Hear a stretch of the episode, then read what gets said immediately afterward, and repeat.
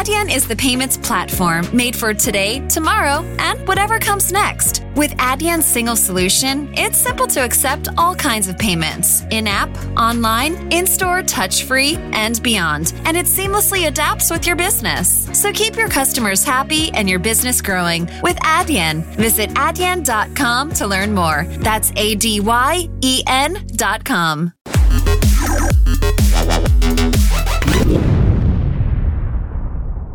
Olá a todos, sejam bem-vindos a mais um episódio do Onde, Quando e Como Eu Quiser. O meu nome é Mariana Amorim e hoje estou acompanhada pela Graça Cantonis, 32 anos, advogada, jurista, especialista em privacidade e uh, dados pessoais na internet. Olá, Graça, bem-vinda. Olá, muito obrigada pelo convite. Ah, obrigada a nós por aceitares. Fala-me um bocadinho do teu, do teu percurso. Licenciaste-te em Direito, também tens mestrado na mesma área. Depois o teu doutoramento foi sobre uma área muito específica aqui da, da, privacidade. O que é que te levou a esta área? O que é que te interessa e preocupa sobre estes assuntos?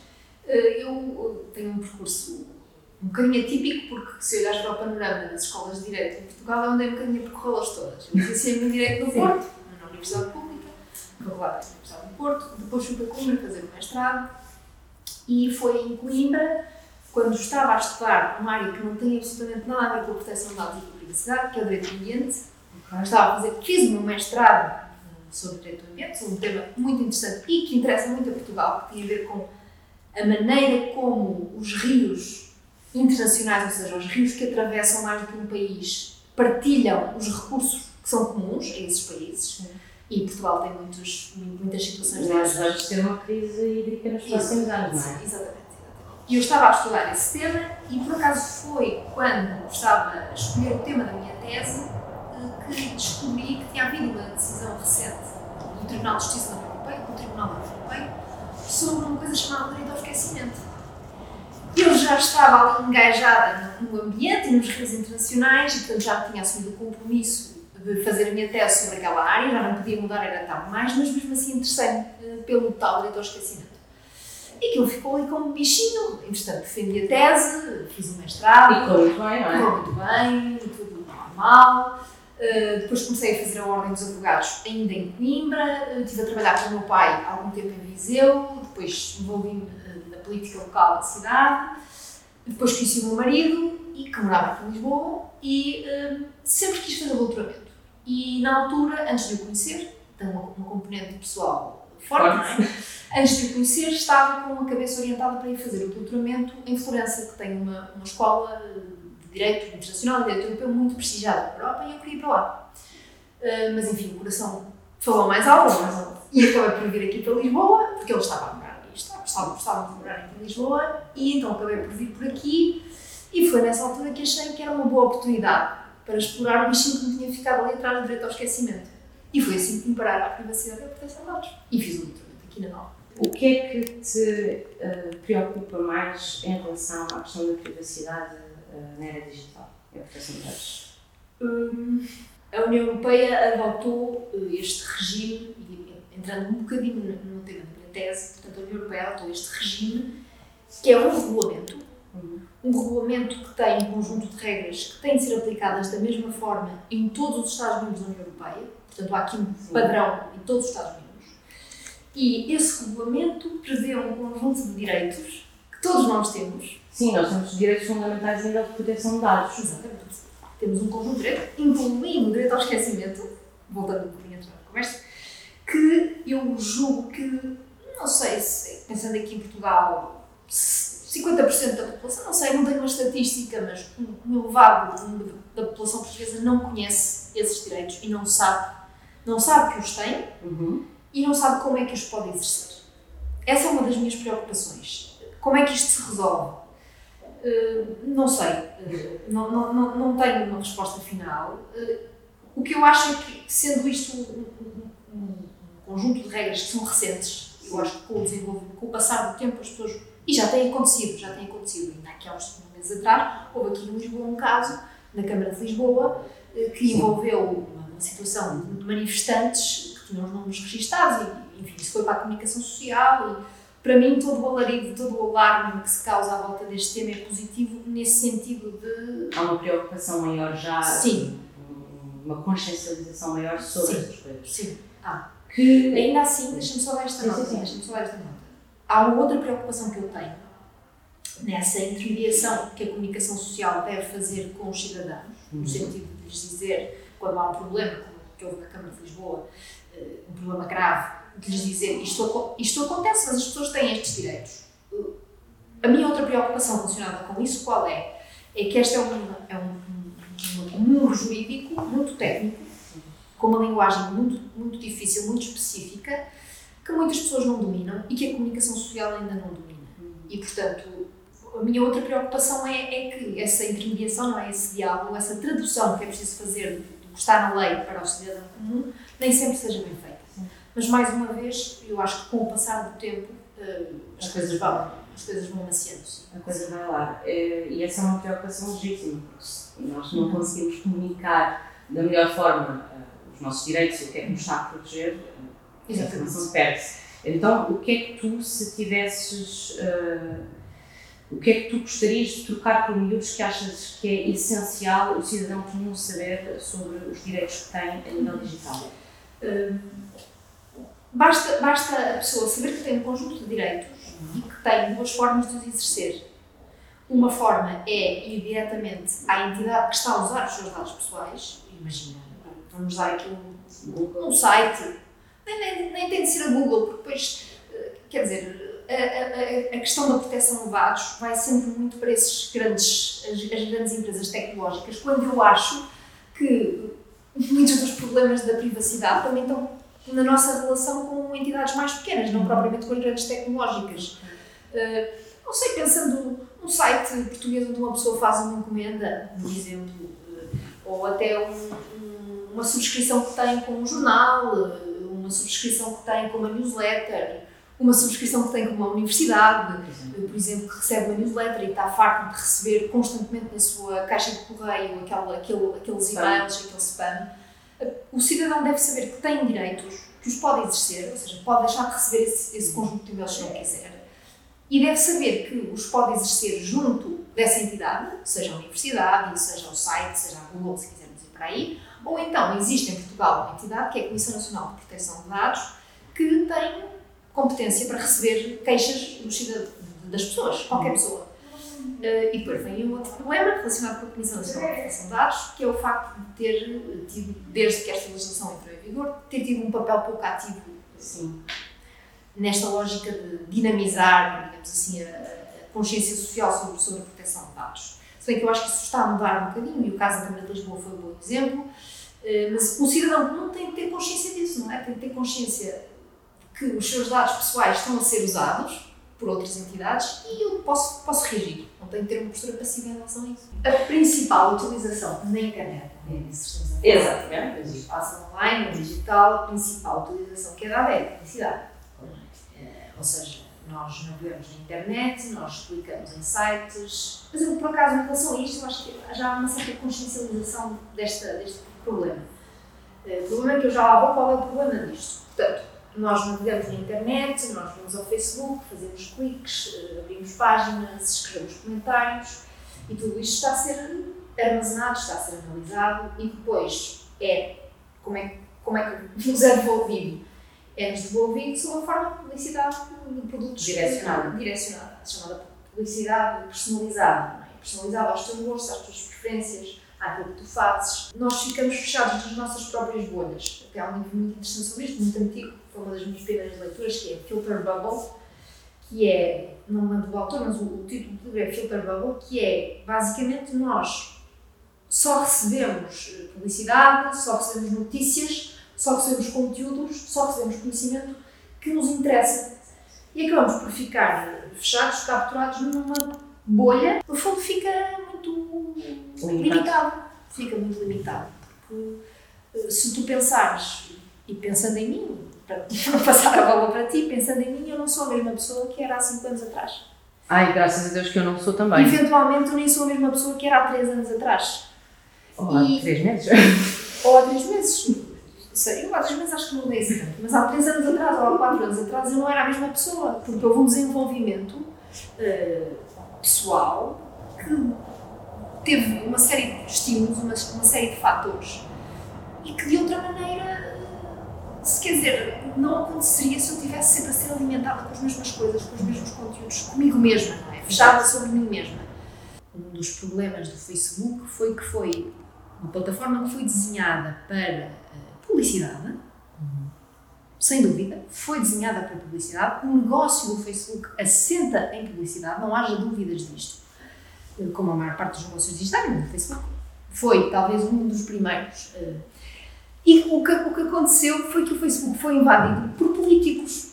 A política invadiu o Facebook. Como, como, muito, como acontece em muitas outras valências da nossa vida, a política está em todo lado e os políticos estão em todo lado. E o Facebook sofreu com isso, está a sofrer com isso. Se está a lidar bem ou não com a situação. Atenção, eu, por, eu ao dizer isto, não quero, não quero dizer que o Facebook, o negócio do Facebook não é um negócio legítimo ou não é um negócio Sim. que não coloca muitos problemas. Coloca muitos problemas, isso que esteja aqui claro. E portanto, o Facebook em si, a plataforma em si, o negócio em si, não estava desenhado para o tipo de problemas que tem hoje olhando para uma página de perfil do Facebook há uns anos atrás, não vou pôr um número, mas há uns anos Sim. atrás, e para hoje, acho que há um conjunto de ferramentas que a própria plataforma tem que ajudaram a melhorar uh, em questões de transparência, em questões de privacidade, uh, tudo isso. Ainda há muitos problemas que resol a resolver. Uh, há uma série de ferramentas que tu tens onde podes, por exemplo, importar todos os dados pessoais que tu tens que o Facebook agregou sobre ti e isso não existia. Okay. Uh, há uma política de privacidade que inicialmente estava muito mal escrita, muito trapalhona e que foi melhorada. É verdade, é verdade. Achei giro Muito mal, muito trapalhona, que é o problema de muitas políticas de privacidade em muitos, em muitos sites. O que não é um lícito, digamos assim. Uma política de privacidade tem de ser muito sintética, muito transparente, muito direto ao assunto para facilitar a sua leitura. E, portanto, o Facebook evoluiu também nesse sentido. Portanto, há uma série de aspectos que foram sendo corrigidos mas eh, em relação a, a, a, ao problema político, não é? Sim. Ao problema daquilo continuar a ser uma plataforma que. Eh, não sei, eu não sei o que, é, o que, é que, que tipo de melhorias é que, é que, podem ser feitas, eh, não sei mesmo. Mas, mas também me parece que tem havido uma grande pressão sobre, sobre o Mark Zuckerberg, não é? Se ele reage, se não reage, olha, não, não sei, não sei mesmo. Também não conheço não sei como é, que, como é que se poderia adaptar, é uma coisa em que nunca pensei, mas que se calhar é um, é um tema interessante, não é? Como é que se poderia adaptar o Facebook a ser uma plataforma mais eh, equitativa, mais equilibrada? Sim, porque a verdade é que não era, o plano inicial não era este, estávamos ali a jogar Farmville e não sei o quê, mas volta e meia a coisa descontrola-se assim um bocadinho. A verdade é que a maior parte das pessoas, eu sinto que a maior parte das pessoas. Uh, obtém a sua informação através de redes sociais. Seguindo, é um problema, não é? É um problema. O que é que devíamos estar a fazer diferente? Uh, mas eu aí ponho o problema na pessoa. Sim. E na questão da literacia digital e. Um, pensando, por exemplo, na geração da minha mãe, ou pensando na, na geração um bocadinho mais abaixo da minha mãe, que tem 70 anos, 70, 75, 76, um, essas pessoas, de facto, uh, não sabem utilizar a tecnologia, não é? Não sabem utilizar as redes sociais, não sabem avançou distinguir. rápido demais. E avançou, avançou rápido. Só por Deus. Eh, não sabem distinguir um conteúdo suspeito de uma notícia do público, veem um comentário feito por uma amiga e acham que aquilo corresponde à realidade. E depois o WhatsApp, não é? Nós não estamos aqui a falar do WhatsApp, não é só o Facebook. O WhatsApp hoje em dia também é uma forma de partilhar conteúdos. Uh, uh, que não, não são verificados, não é? Que não são controlados, muito, muito perigosa. Vê-se, por exemplo, no Brasil. Vê-se no Brasil. E eu vejo, eu, para ser sincera, vejo a minha família. A sério? Muitas pessoas, sim. Muitas eu, pessoas. eu hoje não ter chaves de WhatsApp de família, é uma das coisas que eu. Que Sim, sim, sim, sim. Já tive até de sair de alguns porque até fiquei incomodada com o tipo de coisas que se discutiam ali, porque não, não são coisas que correspondem à realidade. Só que muito facilmente se encontra um site que diz qualquer coisa e partilha-se isso. É, e portanto, em relação a essa geração aos, aos 60, 70 há um problema aí. É? E em Portugal é a maior parte da população, uma boa parte da população. Em relação às gerações mais novas, eh, eu acho que já estão um bocadinho mais sensibilizadas para a maneira como a tecnologia deve ser usada como um, uma notícia de um jornal é diferente de uma notícia de um site americano, um site português, já um site espanhol e já conseguem ter algum discernimento. Mas, de qualquer maneira, eu acho que ainda na geração 50-40 se poderia fazer uma, uma campanha, não sei, uma campanha pública de awareness de, de, para as pessoas saberem de facto distinguir o que é que são conteúdos verificados e conteúdos jornalísticos e conteúdos rigorosos daqueles, daqueles que não são. Agora, na geração dos 60 e 70 é um problema. E eu vejo, vejo isso. Sim. Portanto, dirias então que há um problema de iliteracia digital Sim. Diria. E achas que estamos atrasados em relação ao resto da Europa ou em relação aos Estados Unidos? Repara numa coisa. Hum, o problema de iliteracia digital que existe aqui não é só este problema de cidadania que nós estamos aqui a discutir, depois tem impacto uh, no, no, resultado das eleições. Até porque eu acho que em Portugal isso ainda não se fez sentir muito. Ou, ou seja, não? eu acho que não. Eu acho que não. É, vamos ter eleições do dia 30 de janeiro. Exatamente. Vamos ver como é que isso evolui. Exatamente. Agora, sempre houve. Vamos lá ver como é que eu vou conseguir dizer isto de uma forma que não seja mal interpretada. Sempre houve, pelos partidos do arco da governação, uma certa capacidade de gerir o que está na comunicação social. O que eu digo que ainda não aconteceu em Portugal foi a utilização das redes sociais como uma ferramenta principal dos partidos políticos para difundirem notícias falsas. Acho que ainda não estamos aí. Uma campanha assim de notícias falsas, felizmente também acho que não. Acho que ainda não. Talvez agora com a vacinação, não sei, não tenho acompanhado muito. Mesmo aí, acho que ainda, não. ainda é um nicho, não é? É um nicho, é um nicho, é um nicho, sim. E o que eu noto nas minhas redes, não é? nesses meus pequenos grupos de WhatsApp que estava a, dizer, a referir há bocadinho, o que eu noto é que os conteúdos que são usados são conteúdos estrangeiros, hum. curiosamente, não são coisas portuguesas, não são uh, notícias escritas, notícias uh, preparadas em português, Portanto, são coisas que vêm lá de fora e que chegam aqui aos nossos, aos nossos meios. Mas, como eu te dizia, isto é uma parte da literacia digital. Agora a outra. Agora a outra. A segunda parte da literacia digital, que as pessoas ainda estão menos conscientes, tem a ver com cibersegurança. Ok. Uh, e o que é que era importante fazer aí? Uh, era importante coisas muito simples. Por exemplo, nesses, nesses e-mails que nós recebemos constantemente, seja pessoais, na caixa pessoal, seja na caixa profissional, porque depois a caixa profissional já tem outras componentes, era nós sabermos distinguir o que é que são uh, e-mails legítimos daquilo que não são e-mails legítimos. E muitas vezes é muito fácil, é muito óbvio quando tu recebes um e-mail com o chamado phishing, uhum. que depois tem, pode, ter, pode ser uma tragédia, se estás a trabalhar no teu escritório, no teu computador e abres um e-mail, depois entra por ali pela rede do, do escritório, da empresa ou, ou o que seja, uh, um vírus que pode uh, limitar a operatividade da empresa. E, portanto, é importante as pessoas saberem distinguir o que é que são e-mails legítimos do que é que não são e-mails legítimos.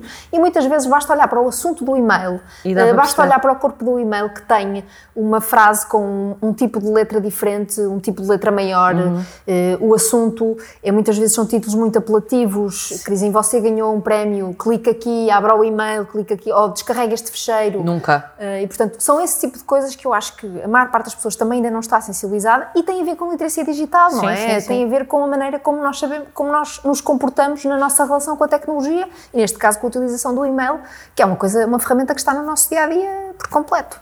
Que papel é que as escolas devem ter uh, neste, no caso da literacia digital? Uhum. Que papel é que o nosso sistema educativo deveria ter, ou está a ter, ou não está a ter, em relação a isto? Uh, eu não estou por dentro do tema, posso ser sincera. Sei que há alguns projetos uh, da Google, por exemplo. Uhum. Uh, eu não vou fazer publicidade à Google, mas eu faço parte de uma. De um Até porque grupo, a Google não precisa. Até porque a Google não precisa, exatamente. Eu faço parte de um grupo de investigação que envolve uh, uma universidade espanhola, uma universidade grega e uma universidade italiana e uma universidade portuguesa que se chama South European Data Governance Chair, que é patrocinado pela Google okay. e um, no âmbito de muitos projetos da Google, inclusive é, nesse, tem havido essa preocupação em uh, criar uh, alguns projetos com escolas para, de facto, desenvolver a consciência das crianças em relação a esses assuntos.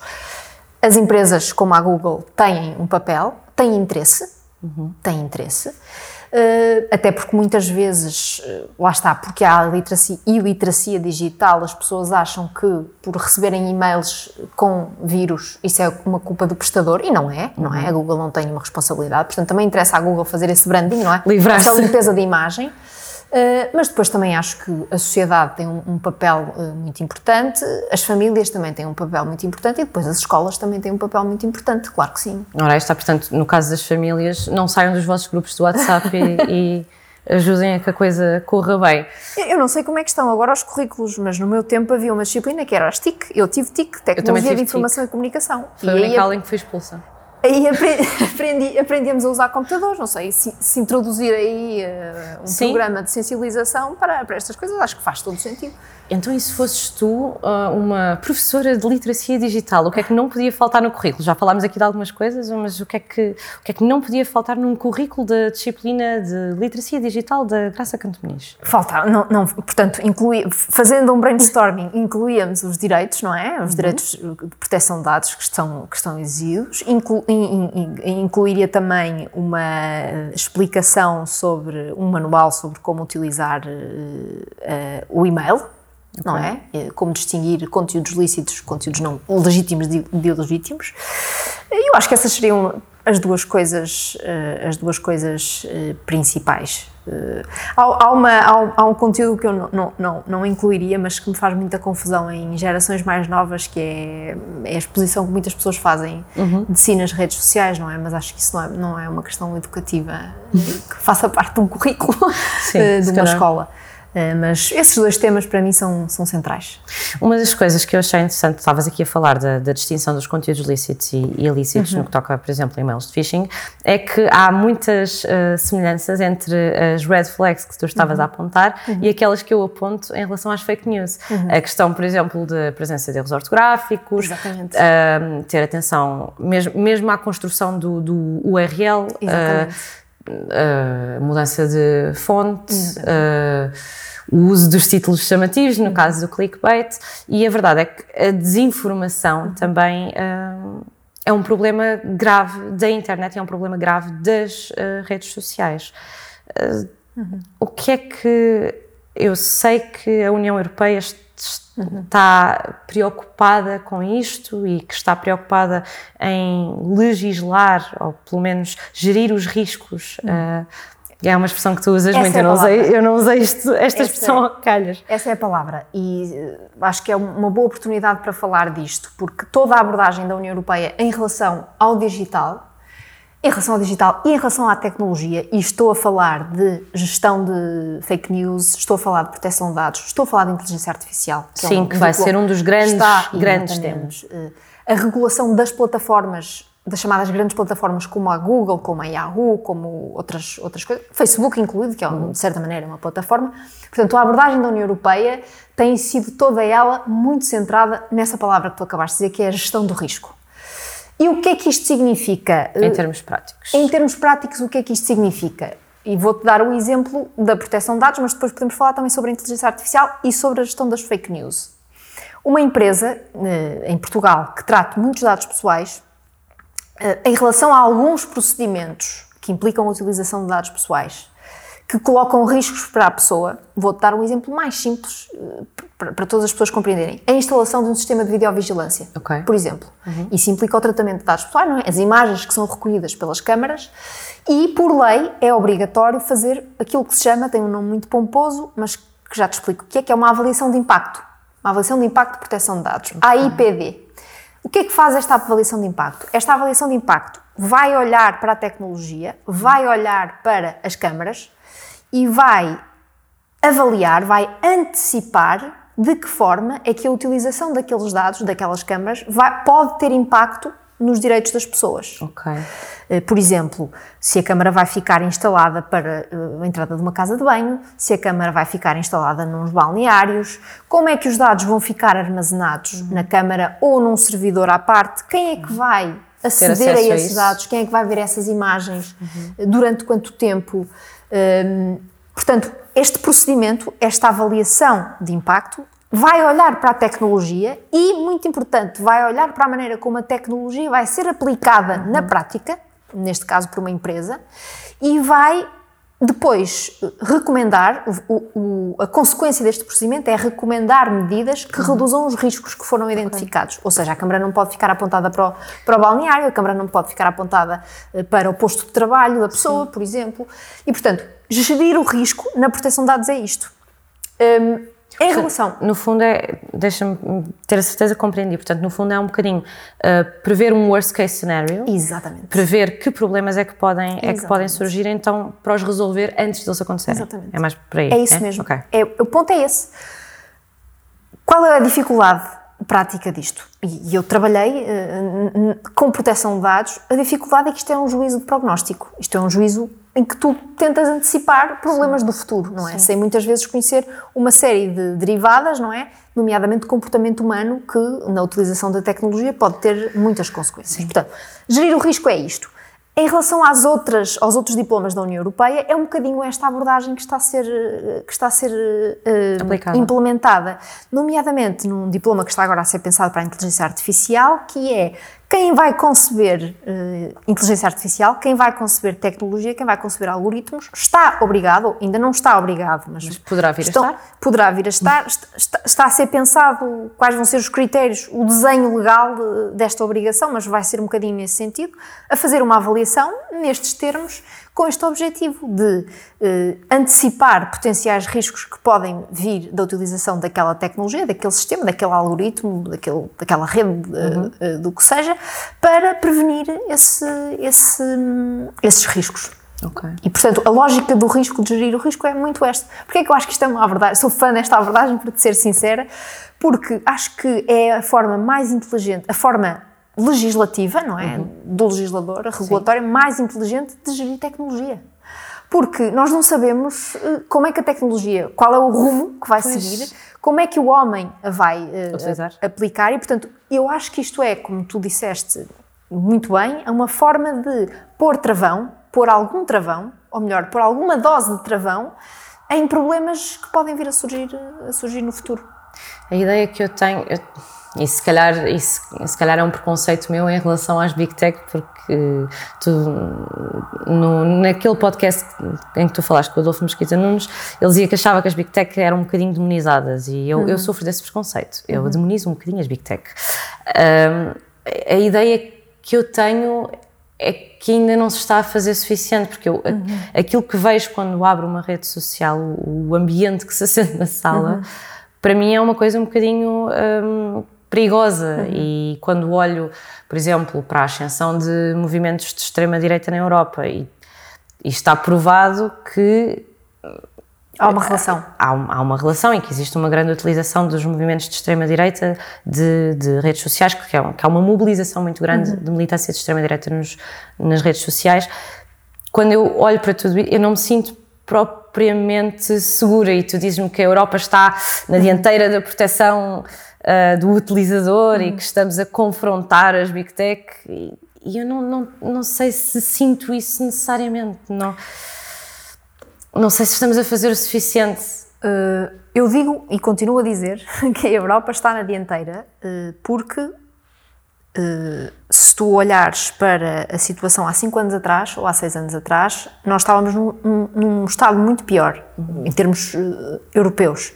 Tens a União Europeia a tomar uma série de diplomas, a adotar uma série de normas, o Regulamento Geral de Proteção de Dados, uh, várias normas que estão agora a ser discutidas, agora não me lembro dos nomes, mas várias normas, diplomas que estão agora a ser discutidos e que estão a ser copiados por outros países fora da, fora da União Europeia. Uhum. Por isso é que eu digo que a Europa está a liderar este, este projeto.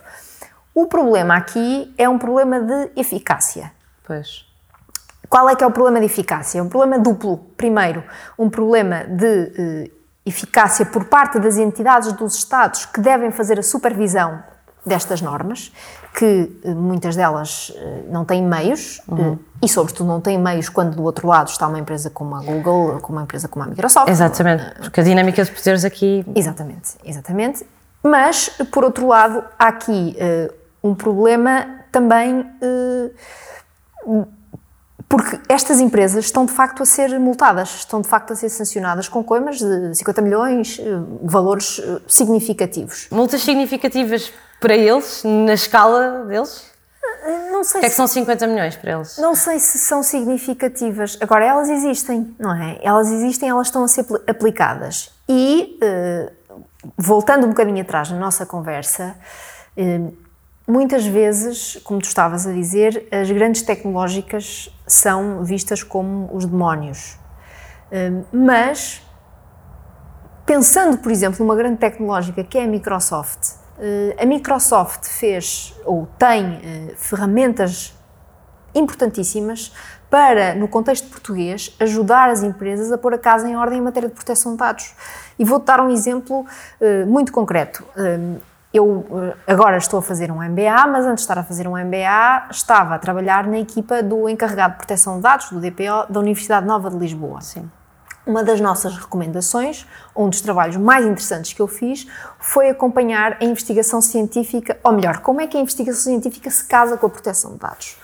Pensando na Universidade Nova, tu tens projetos muito diferentes, desde projetos que vão à, à medicina, a projetos que vão Ciências sociais. ciências sociais e filosofia, e a maneira como os investigadores utilizam a informação, dados pessoais, Uhum. que recolhem de entrevistas, eh, enfim, que são usados para a sua investigação científica, é uma maneira muito pouco estruturada.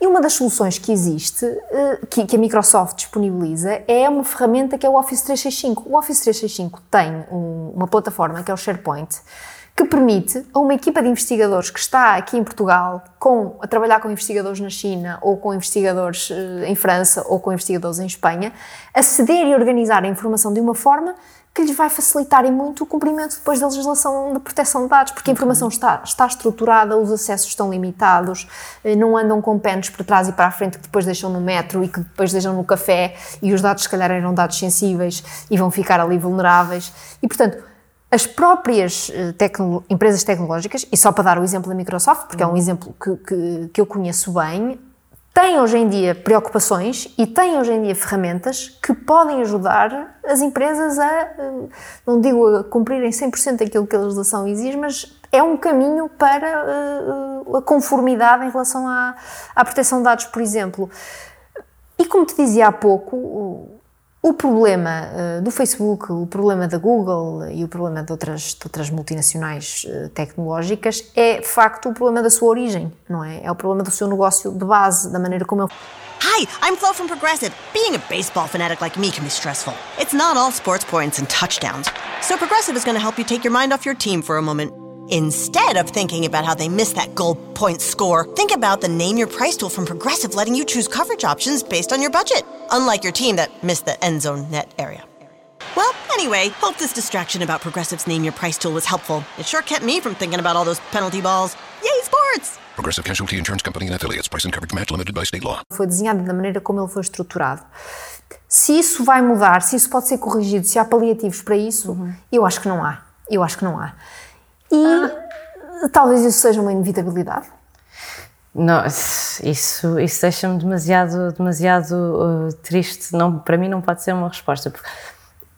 E, e isto é um problema, o, o est- o estado do, do discurso e o estado, particularmente do discurso político, é um problema que, mesmo que inadvertidamente tenha sido, mesmo, mesmo que o papel das dos gigantes digitais não tenha sido intencional, também se, se criou no, no seio digital e criou-se também graças às suas tecnologias. Portanto, eles têm de fazer parte do, do- da solução para um problema que, intencionalmente ou não, foram eles também que criaram. Sim, sim, sim. Claro que, pronto, há aproveitamento político de uma ferramenta. Os políticos viram que as redes sociais eram um espaço onde podiam difundir a sua mensagem, começaram a usar. Um, atores que querem difundir eh, desinformação viram Exatamente. uma boa ferramenta, utilizaram.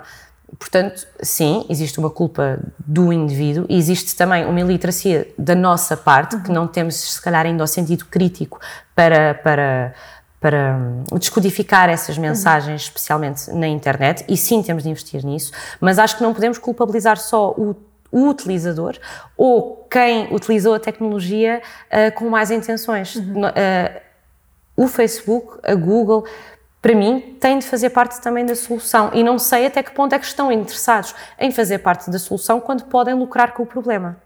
Mas eu acho que eles estão, eles estão a ajudar a atenuar o problema. Eu não tenho dúvidas disso. Eu acho que, houve, como te disse há bocado, no Facebook houve melhorias significativas na perspectiva da privacidade. Mas quando temos, por exemplo, fugas de pessoa, pessoas, whistleblowers dentro do Facebook que nos vêm dizer que, uh, que a empresa sabe e tem noção de que, por exemplo, no caso do Instagram, de que o uso de filtros está a, a prejudicar, por exemplo, a saúde mental uhum. das crianças e das jovens, que existe um conhecimento disto, que se sabe e que continuamos a fazer.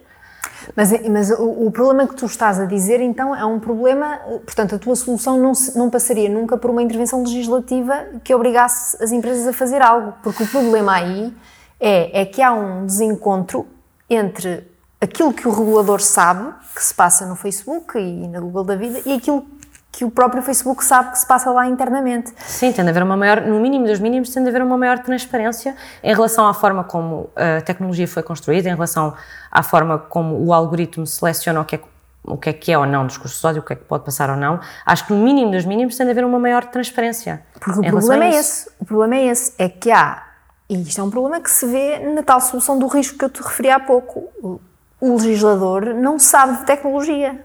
O legislador não sabe de tecnologia, o legislador não é capaz de olhar para o Facebook, de olhar para o algoritmo do Facebook, de olhar para, o, para, o, para os vários algoritmos da Google, não e é? Como e perceber como é que eu vou corrigir isto, como é que eu vou corrigir isto. Este é um problema muito grave.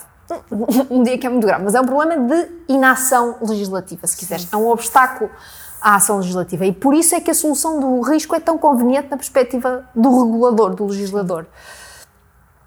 O outro problema é que eh, não é possível regular tecnologia, eh, pensando no caso do Facebook, de uma forma, eh, ou de outros, de uma forma exclusiva vamos uhum. dizer assim, estás a perceber? Sim. Não é possível encontrar uma norma uh, específica para resolver aquele problema X, aquele Sim. problema Y. Tem de ser a nível macro. E, exatamente. E depois há aí um outro problema, é que hoje é o Facebook, o Instagram, a Google e amanhã vai ser uma outra coisa qualquer e vamos constantemente andar neste ciclo de um, um ciclo que Andamos a apagar é atrasado. Um ciclo, exatamente, que é atrasado, porque nós estamos em, estamos em 2021, quase em 2022, não é?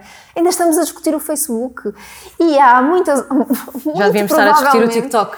Exatamente, ou podemos estar a discutir o TikTok, ou provavelmente já há aí tecnologias hoje em dia que estão a ser pensadas eh, em, com enormes impactos na nossa saúde e que nós não estamos a discutir e se calhar já devemos estar a discutir e a pensar como é que vamos regular eh, aqueles, aqueles problemas. Agora, isso é impossível. É impossível na perspectiva do legislador, uh, estás a perceber? Porque ter uma, uma norma, uh, nós quando vamos para a Faculdade de Direito, uma das coisas que aprendemos logo é que a lei é geral e abstrata. Uh, estás a perceber? Sim. Portanto, a tecnologia colide frontalmente com essa máxima jurídica. Queria que comentasse então esta, esta incapacidade de, do legislador de resolver o problema, porque o legislador, a verdade é que o legislador não pode ser especialista em todos os problemas que tem de resolver e é para isso que também se chama pessoal de fora para, para, uhum. para ajudar o legislador. Sim. Portanto, isso teria, já aconteceu com outros temas, terá de acontecer também com a tecnologia. Sim, e em relação a isso há aqui outro aspecto que é importante e que todas estas, esta discussão que nós estamos a ter aqui em relação à tecnologia uh, é importante que as pessoas tenham consciência disso. É que a maior parte destes diplomas não são portugueses. Isto não é legislação portuguesa. Isto é, é a nível europeu. Que vem da União Europeia e, portanto, que é discutida pelo, pelo Parlamento Europeu e que é discutida pela Comissão Europeia num processo que é ligeiramente complexo e que não vale a pena estar aqui a explicar. E que as pessoas normalmente também não conhecem muito bem. Não conhecem, não conhecem, não conhecem. Porque, lá está, ela é complexo e não vale a pena, não vale a pena perdermos tempo a tentar percebê-lo. Se calhar valia, mas, eh, mas eh, não vale. E para, para pegar outra vez no, no exemplo da proteção de dados, o Regulamento Geral de Proteção de Dados, que foi, é um dos exemplos desses diplomas, talvez desta, desta geração de diplomas que vão agora ser adotados para regular a tecnologia, o Regulamento Geral de Proteção de Dados talvez seja o primeiro. o processo de discussão do diploma uhum. foi eh, obstaculizado ou foi dificultado por dois fatores muito importantes e que vão eh, contribuir para qualquer discussão legislativa que haja em matéria de tecnologia. Primeiro fator muito importante, e que é um travão a soluções uh, one shot, como nós estávamos a discutir há bocado, ou outro tipo de soluções mais abrangentes. Sim. A diversidade de opiniões e de visões jurídicas que existem entre os vários Estados-membros da União Europeia. Isso é um travão brutal que, em matéria de proteção de dados, tínhamos, por exemplo, agora já não temos, mas tínhamos o Reino Unido com uma visão bastante mais liberal e bastante mais aberta, e a Alemanha com uma visão hum, mais conservadora e mais reguladora e mais uh, exigente, digamos Uhum. assim, na perspectiva da proteção dos direitos e de regular, uh, como tu estavas a sugerir, de uma forma mais, mais controlada. Portanto, temos esse primeiro, essa primeira camada de dificuldades que é a diferença de opiniões jurídicas Dentro e de posição política dentro da própria Europa. E depois temos o lobby, que no Regulamento Geral de Proteção de Dados foi muito sentido, das grandes empresas tecnológicas, que em Bruxelas faz, se faz sentir eh, particularmente.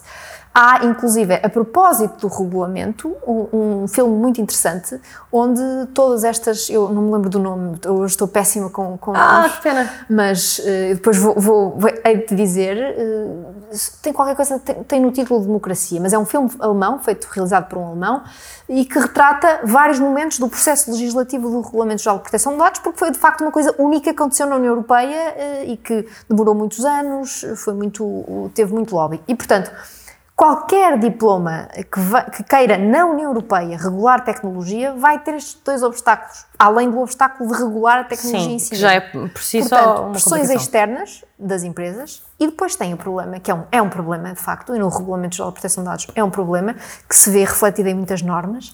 Que é esta Eh, diferença de posições diferença de posições. dos Estados-membros. Sim, sim.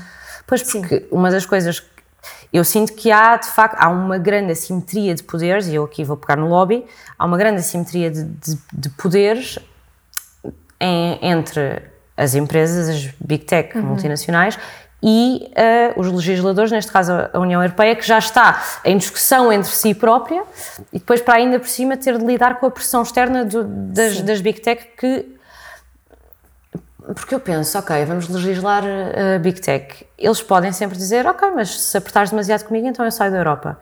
E, ou começo a apoiar propaganda anti-Europa. E é- esta, esta assimetria preocupa-me. Claro que para eles também eh, perder os, os utilizadores europeus seria Claro, um claro, desfalque claro, gigantesco. Mas, claro. mas esta assimetria de, de poderes eh, preocupa-me especialmente quando, quando olho para o Facebook como eh, é um bocado a nova, eh, é a ágora da atualidade. Há, há um tema muito interessante que reflete um bocadinho isso que estás a dizer, eh, que é muito complexo, agora já está um bocadinho mais clarificado, que é o tema das transferências e que reflete muito bem esta diferença de opiniões que nós temos entre Estados-membros. Qual é que é o problema das transferências na proteção de dados? Toda a gente ouviu falar do Edward- Snowden e das revelações que ele trouxe ao mundo sobre espionagem. O que é que aconteceu quando o o regulamento começou a ser discutido? pôs-se em cima da mesa a possibilidade de não ser possível, vou simplificar muito a discussão para as pessoas perceberem, não ser possível exportar dados pessoais de cidadãos europeus para fora da União Europeia. O que é que isto significava? Significava que empresas como a Facebook, como a Google, como a Microsoft, sempre que tratavam dados pessoais de portugueses ou de alemães ou de italianos, esses dados teriam que ficar guardados aqui eh, na União Europeia. Porquê? Porque desta maneira, dizia-se, que os serviços de espionagem americanos, os serviços de espionagem de outros países, de outras geografias do mundo, não conseguiriam aceder a esses dados e, portanto, eles ficariam verdadeiramente protegidos. Slados. Isto foi uma primeira proposta que se, que se pôs em cima da mesa, mas, como é óbvio, eh, havia países eh, e outros interesses que Claro.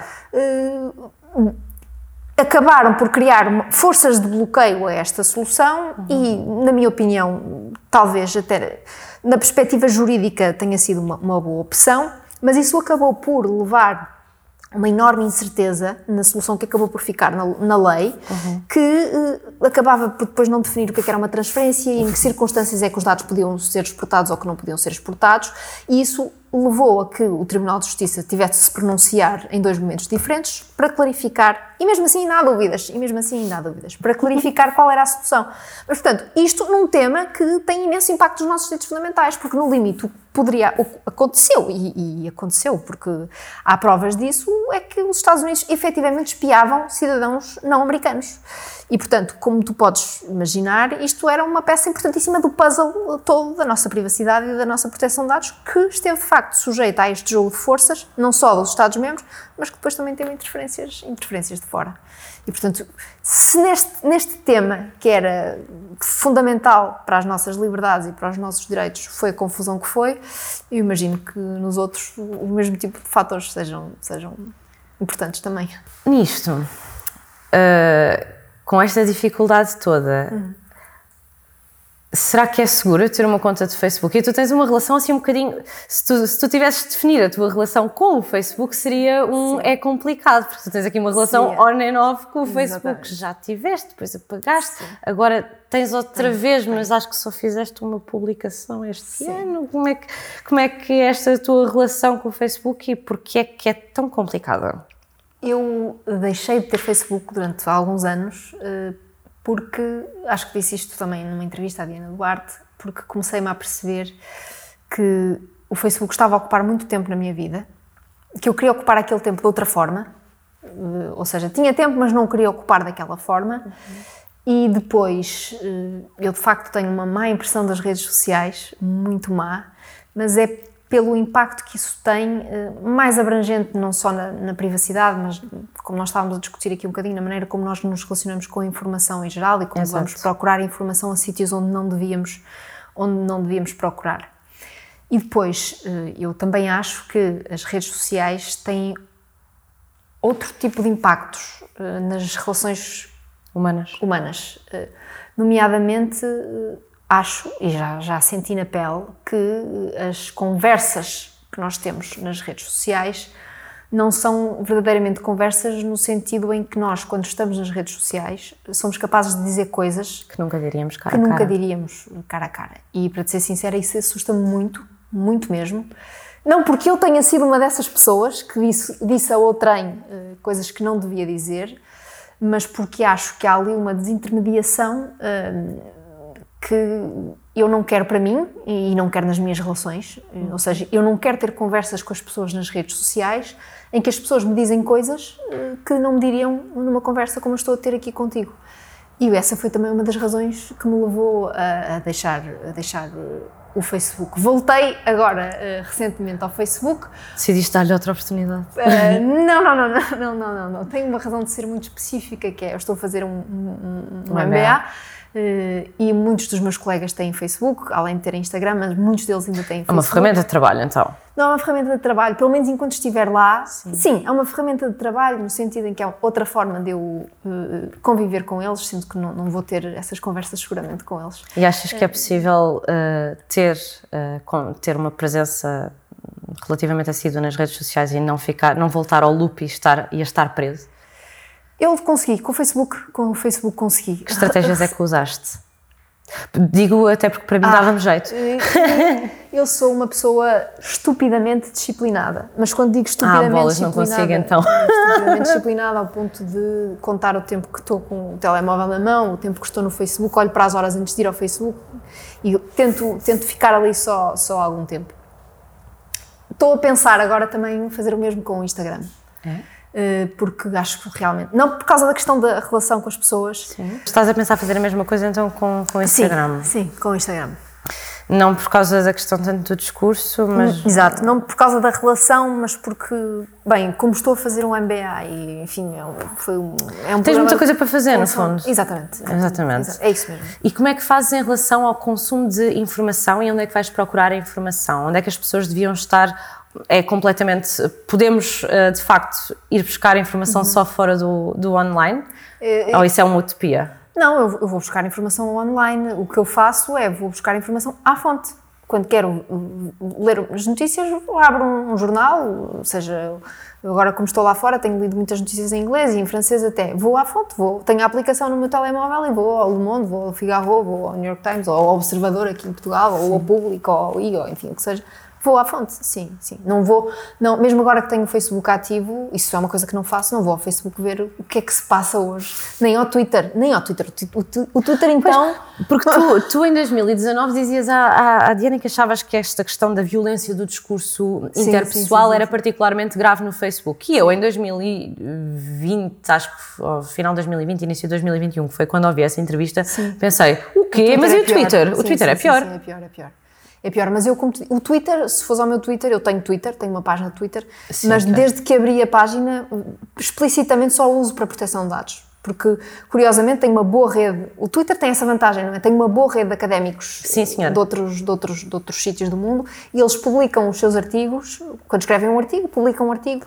Quando há uma coima, por exemplo, à Google ou ao Facebook ou uma coisa assim do género, as próprias autoridades, as próprias CNPDs eh, dos outros países têm Twitter e, portanto, o Twitter é uma forma, mas só para a proteção de dados. Só uso aquilo mesmo para, para a proteção de dados. Aliás, está numa, tem um disclaimer na minha página onde Eu diz vi. este espaço é exclusivamente usado para evitar. para Eu vi, evitar eu já estava à procura assim de juicy, não, Sim, sim, não, não, não encontrei não, nada. não. É só mesmo para proteção de Só dados. mesmo para proteção de dados, sim. Ora, passando aqui para um, um pilar completamente diferente da nossa conversa e também da tua vida, ah, que é a democracia. Uhum. Tu és ah, muito interessada por política e debate político e discussão política, que Uhum. também, como já conseguimos falar, o debate político e a discussão política não estão saudáveis? Ah, Perguntava-te eu, eu acho que não. Como é que achas que está a discussão política hoje em dia? Em Portugal ou no mundo em geral? No mundo em geral, não sei se temos tempo para, para, para dizer, mas eu, se calhar centrava-me em Portugal.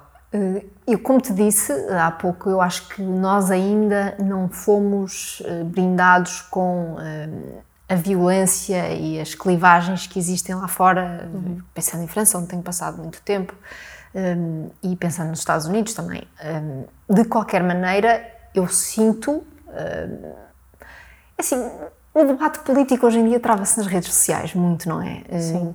E eu sinto aquilo que te estava a dizer há pouco. Acho que as pessoas são muito pouco tolerantes, eh, estão muito pouco disponíveis, mesmo nos pequenos grupos, nos pequenos fóruns do WhatsApp, estão muito pouco disponíveis para ouvir as- o que as outras pessoas têm para dizer. Hum, e isso é um empobrecimento geral do discurso político e da discussão política, é mesmo. Mas também um empobrecimento geral quando as discussões políticas são travadas no WhatsApp e nas, e nas redes sociais. Vamos travá-las onde, então? Onde é que o pessoal anda agora? Onde, sei, para onde é que não podíamos sei, ir discutir sabes política? eu- eu agora não Zega de tenho- Alcântara. Eu agora não tenho, na Bodega de Alcântara, por exemplo, eh, eu não tenho tido muito tempo para, para pensar nisso, mas eh, quando, quando, quando estava mais ativa politicamente, fazia-me um bocadinho, e ainda faz, um bocadinho de confusão a maneira como a política é feita hoje em dia.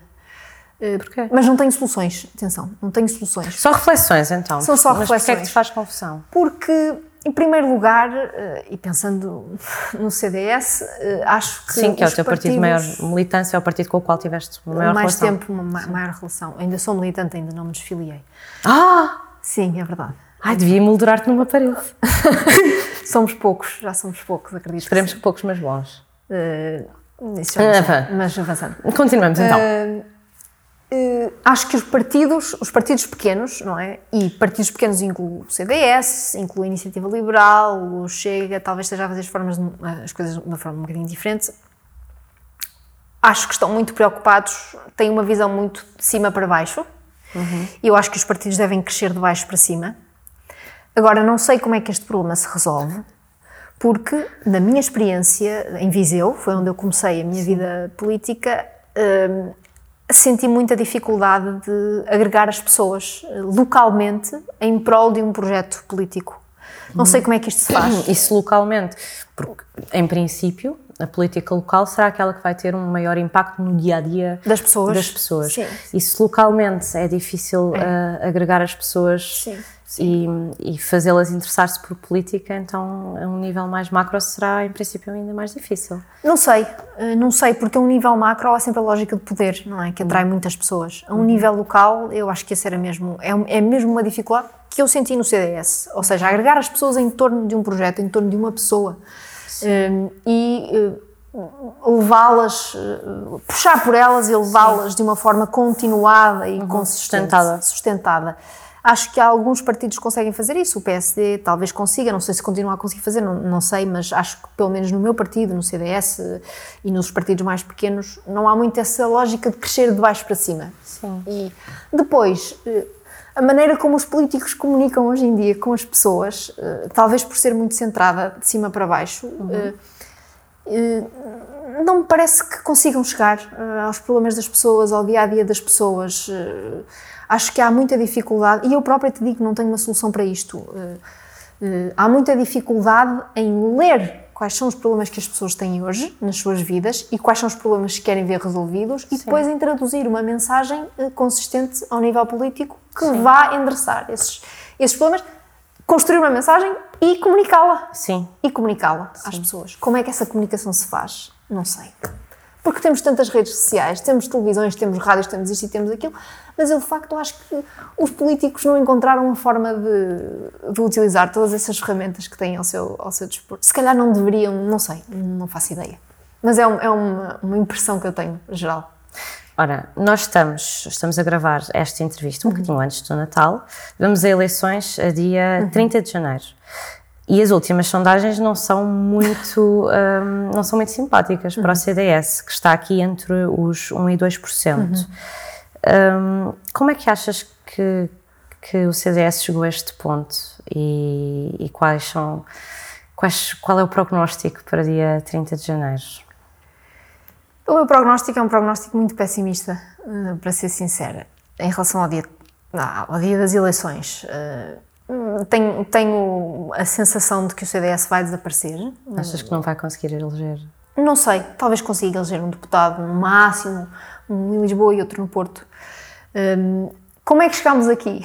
Ah, em primeiro lugar, ah, há aqui uma coisa que é importante dizer, que é eu tive uma, uma dose de culpa neste, neste percurso, não é? Porque eu fiz parte de uma comissão executiva, eu fiz parte de um gabinete de estudos, eu trabalhei com o Paulo Portas, eu trabalhei mais com a Assunção, com a Assunção Cristas do que com o Paulo Portas. Ela puxou muito por mim e, e estou-lhe muito grata por me ter introduzido a uma vida política mais ativa, mas eu fiz parte da comissão executiva dela, não é? E, eh, portanto, ela teve o resultado que teve, nós tivemos o resultado que tivemos. Eu estava lá eh, e, eh, portanto, tenho culpa, culpa no cartório. Nessa, nessa dose de culpa, muito, muito, muitas daquelas reflexões que eu partilhei contigo há pouco sobre incapacidade de ler os problemas e de comunicar com as pessoas, eh, acho que se aplica, sobretudo porque eu acho, eu tenho a certeza que nós tínhamos um programa político espetacular, com eh, imensas propostas muito interessantes, no qual eu participei e ajudei, ajudei a construir, mas que eh, não conseguimos comunicá-lo, não conseguimos traduzi-lo, não conseguimos chegar às pessoas. Depois, eh, há um outro fator muito importante, que é o facto de esta situação, esta direção que nós temos agora e as pessoas que rodeiam a direção, eh, são, portanto, um conjunto de pessoas que durante algum tempo estiveram afastadas da política eh, por várias razões, porque tinham as suas vidas pessoais, porque não, faziam, não estavam alinhadas com a direção do partido e que agora estão a ter o seu momento e tiveram o seu momento eh, no, último, no último congresso, à volta deste, deste presidente, Francisco Rodrigues dos Santos, e portanto agora estão a ter o seu momento, têm o seu palco e vão ter uma oportunidade eh, em janeiro para provar eh, qual é a sua, a sua força. Tu ah, escreveste um artigo do Expresso que eu achei muito interessante no início de 2020, Uhum. em que te mostravas assim um bocadinho desiludida ah, com, com, com esta nova direção do CDS e, nomeadamente, com o facto de haver poucas mulheres. Uhum. Ah, contudo, na tua, na tua entrevista à Diana Duarte em 2019, tu disseste que não te consideravas uma feminista no sentido radical de não Uhum. Sim. fazer depilação. Sim, sim.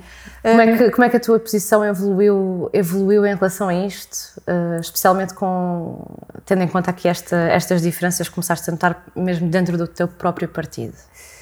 O problema do CDS agora é que eu ligo a televisão, eu vejo imagens do Conselho Nacional e só vejo homens.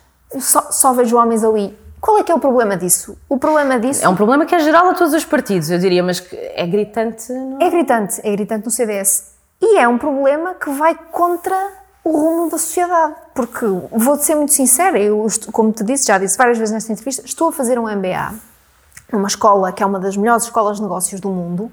E deixa-me adivinhar, estás rodeada por mulheres. Não, não, não, não, não, não. aí é que está a questão. Aí é que está a questão. Nós somos eh, 300 e muitos na minha, na minha promoção, só 30% é que são mulheres. Eu tive. Ah, hum, ok, já percebi. Sim. Eu tive eh, eh, várias disciplinas, eh, 20% dos meus professores foram mulheres. Qual é que é a situação no INSEAD e em todo este ambiente que me tem rodeado? É uma tentativa de corrigir isto. Ou seja, há um problema que foi diagnosticado, que é o facto das mulheres não terem representatividade em, muitas, em muitas, muitos fóruns, não é? E esse problema está a ser eh, corrigido. E o meu partido, que é eh, um partido que se, se considera ser um partido que tem problema, tem soluções para os problemas das pessoas, está a seguir um rumo que vai contrário, completamente no sentido contrário àquilo que está a acontecer em todo o mundo. E para mim o problema é este, é uma incapacidade que o partido tem, de facto, em ler as circunstâncias da nossa, da nossa atualidade e o rumo das, da- que as coisas estão, estão a tomar.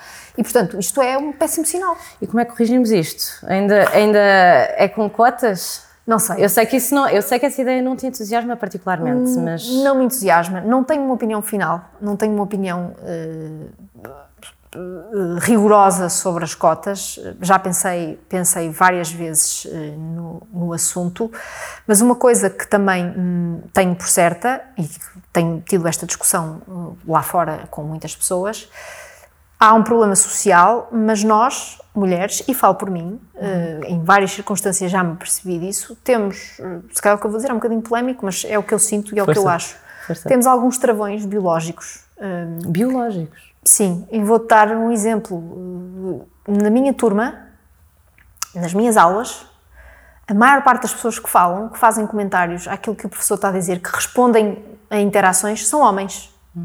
Isto quer dizer alguma Uma coisa. questão de confiança. Não sei se é uma um questão sentimento de de, falta de pertença da nossa parte? Achas que será? Não sei, mas sabes, o, o, o que é contraditório é que muitas vezes eu estou lá e estou, de facto, a perceber-me disso e fico calada. Outras vezes reajo. Eh, É, é- é contraditório. Outras vezes reajo e fico, começo a pensar, mas porquê que será que não há aqui nenhuma mulher que seja capaz de pôr a mão no ar e dizer e responder e comentar aquilo que o professor está a dizer? Outras vezes reajo e digo, digo alguma coisa, nem que seja para interferir ali e cortar aquele, aquele encadeamento de coisas. Mas há de facto alguma coisa em nós, e havia isto nas reuniões políticas do CDS, via isto também. Apesar de a Assunção, justiça lhe seja feita, puxar imenso por nós e interpelar várias vezes. Eu que era miúda, estava ali rodeada pelo- pelos dinossauros todos do CDS, eh, várias vezes fui interpelada por ela diretamente. E tu, Graça, o que é que achas, o que é que pensas? Portanto, quando há, quando há uma pessoa na sala. A presença de mulher- mulheres no espaço, a presença de pessoas. Ajuda, Sim, ajuda, claro, ajuda. Mas há de facto qualquer coisa em nós Eu não sei se será biológico, eu acho que será mais uma construção social. Social. Fomos ensinadas a isso. Fomos, Mas eu não fui. É esperado de nós. Eu também não, Eu não mas, mas há coisas eh, fora da nossa própria educação eh, dos nossos, que os nossos pais nos deram. Há sinais que nós eh, Talvez. apanhamos do resto da sociedade. Talvez, e que temos sei. de tentar contrariar em todas as coisas que fazemos. Não sei, não sei, mas, mas é uma constatação. Isso, isso é uma constatação que eu fiz em várias, várias ocasiões que tive na minha, na minha, na minha vida. E é, é, é um facto, é um facto. E depois também há aqueles, aqueles dados, daquelas estatísticas que no outro dia numa, num, evento de uma consultora apresentaram um estudo eh, muito interessante onde se dizia que as mulheres quando vão Não um emprego, tanto. não negociam o salário, quer dizer, Sim, eles feitam uma proposta salarial e elas aceitam, ao passo que um homem vai, eh, vai negociar e tem mais capacidade de subir, subir a parada. Não sei, eu, eu sabendo isso, quando, quando, depois do MBA, quando for negociar o meu salário, vou, vou puxar a parada por cima. Sim. Mas enfim, há todo um conjunto de fatores que não sei se são biológicos, se são sociais, não sei, mas que existem, efetivamente existem. Se a solução são as cotas ou não. Eh, Não sei, se calhar ter uma mulher no Conselho de Administração que vai para o Conselho de Administração e depois não diz nada, eh, ela está lá e vai fazer o seu trabalho. Não sei, olha, não sei mesmo. É um- É um problema que tem muitas. Eh, É muito complexo. É muito complexo e não tenho de facto uma solução, uma solução para ele. Estarias pronta para ser eh, algum dia a mulher, na, a mulher na sala pelo teu partido? É uma coisa que pões de lado? Eu sei que há uns anos atrás estavas muito focada na carreira académica e parece-me que o MBA responde a esta questão, mas Sim, sim. Eu, eu nos próximos anos, eh, não, não, não é um bocadinho aqui um planos para o futuro. Não conto, sim. É um bocadinho um plano para o futuro. Nos próximos anos não conto fazer, fazer política ativa. Aliás, neste momento não tenho nenhuma responsabilidade, não tenho nada, sou só mesmo militante base. Hum, Talvez daqui por uns 15, 20 anos, uh, eventualmente, uh, pense novamente em fazer política ativa com outras, com outras condições e outro, outro contributo que efetivamente eu sinto muito isto e já tive várias reflexões, sobretudo nos últimos meses, que podia ter feito diferente se tivesse outras, outras competências e espero encontrá-las e poder reaplicá-las daqui por uns anos, sim. Veremos se vai ser no CDS, veremos se vai ser noutro sítio. Duvido, duvido muito. Até porque as tuas grandes referências uh, já não estão. Já não, já não estão, lá. Já não estão. Mas vamos ficar, vamos ficar à espera e eu vou, sem dúvida alguma, estar a observar sim, e, e, a torcer por ti, mesmo sendo de um quadrante político completamente sim, sim, diferente, porque acho que isso também é importante. Claro. Que é para não tribalizarmos aqui as coisas, que claro. isso não, não leva ninguém a lado nenhum. Sim, sim. Se calhar uh, despeço-me de ti, Graça. Muito obrigada por, por ter estado aqui connosco e fiquem connosco para o próximo episódio de Onde, Quando e Como Eu Quiser. Vemo-nos num próximo episódio.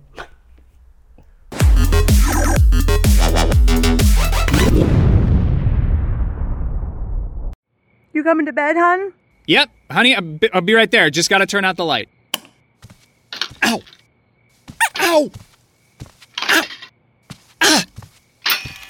Some things never change. Like your kids always leaving tiny toys on the floor for you to step on. And Geico saving folks lots of money on their car insurance. Sweetie, I think I left the downstairs light on. P- please don't make me go.